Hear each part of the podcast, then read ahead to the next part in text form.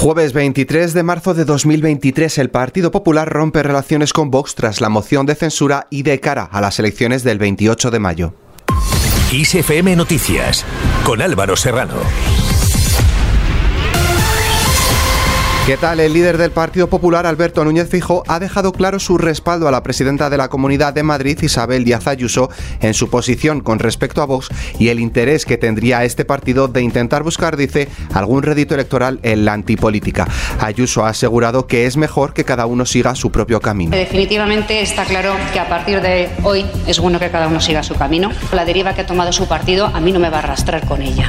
En esta misma línea, el alcalde de Madrid, José Luis Martínez Almeida, ha seguido la estela de la presidenta de la Comunidad de Madrid al distanciarse de Vox y afirma que en el ayuntamiento cada uno por su camino y ya nos veremos en las elecciones del 28 de mayo. Almeida asegura que el portavoz de la formación verde, Javier Ortega Smith, vota sistemáticamente con la izquierda para boicotear al equipo de gobierno. Por su parte, el presidente de Vox, Santiago Abascal, ha adelantado que mañana se pronunciará sobre la nueva relación entre su formación y el Partido Popular tras la abstención de este en la moción de censura en el Congreso y la decisión de Isabel Díaz Ayuso y José Luis Martínez Almeida de romper con Vox. Hablando de la moción de censura, Ramón Tamames ha puesto a la venta en la plataforma de comercio electrónico Amazon su discurso como candidato a la presidencia del gobierno en la fracasada moción de censura presentada por Vox contra Pedro Sánchez y debatida esta semana en el Congreso de los Diputados. De la moción de censura se habló de la unidad del gobierno de coalición y en esta línea la delegada del gobierno contra la violencia de género, Victoria Rosé, ha manifestado que el Ministerio de Igualdad sigue apostando hasta el último momento para alcanzar con el PSOE un acuerdo en torno a la reforma de la ley del solo si es sí, si bien reconoce que en la actualidad no hay conversaciones en marcha en este respecto. Por su parte, la vicesecretaria de Políticas Sociales del Partido Popular, Carmen Funes, ha exigido al gobierno que no frene el debate sobre la reforma de la ley del solo si es sí y que se apruebe ya la modificación, alegando que no se puede esperar más tiempo por las víctimas, la libertad y la seguridad de toda la sociedad española. Por otro lado, la ministra de Hacienda y vicesecretaria general del PSOE, María Jesús Montero, ha asegurado que su partido y Unidas Podemos están ya muy cerca de lograr un acuerdo definitivo en torno a la ley de vivienda, la cual está a punto de aprobarse en el Congreso de los Diputados. Cambiamos de tercio. El líder del Partido Popular, Alberto Núñez Feijóo, ha advertido desde Bruselas que el gobierno de Pedro Sánchez está haciendo con su reforma de las pensiones exactamente lo contrario que Manuel Macron en Francia y seguro que uno de los dos dice se equivoca. Por su parte, la vicepresidenta primera del Gobierno y ministra de Asuntos Económicos, Nadia Calviño, ha acusado al líder del Partido Popular de ser desleal con su propio país al criticar la reforma de las pensiones aprobada por el Ejecutivo de coalición con el apoyo de la Comisión Europea.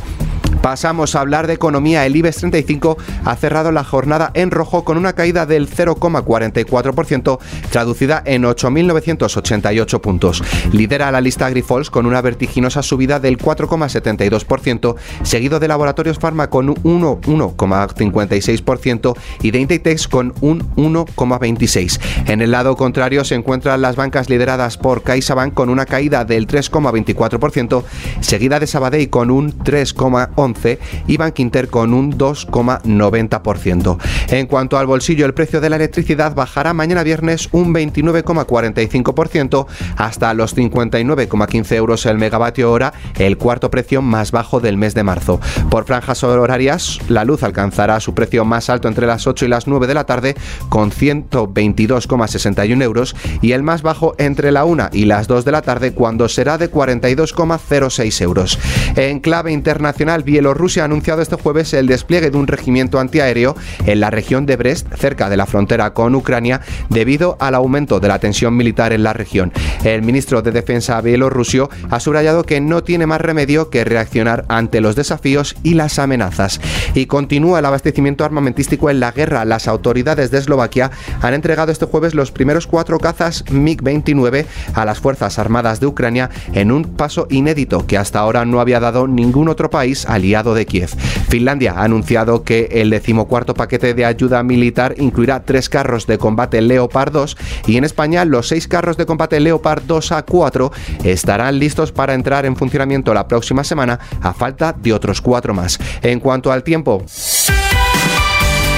Mañana se espera que el frente que entró ayer en la península deje cielos nubosos en gran parte del tercio noroeste peninsular y en Pirineos, así como lluvias y chubascos ocasionales en general, aunque irán remitiendo durante la tarde. En cuanto a las temperaturas, las diurnas ascenderán en el área mediterránea y Baleares y bajarán en el resto. Las mínimas con pocos cambios, predominando los descensos en el tercio norte y los ascensos en el sureste.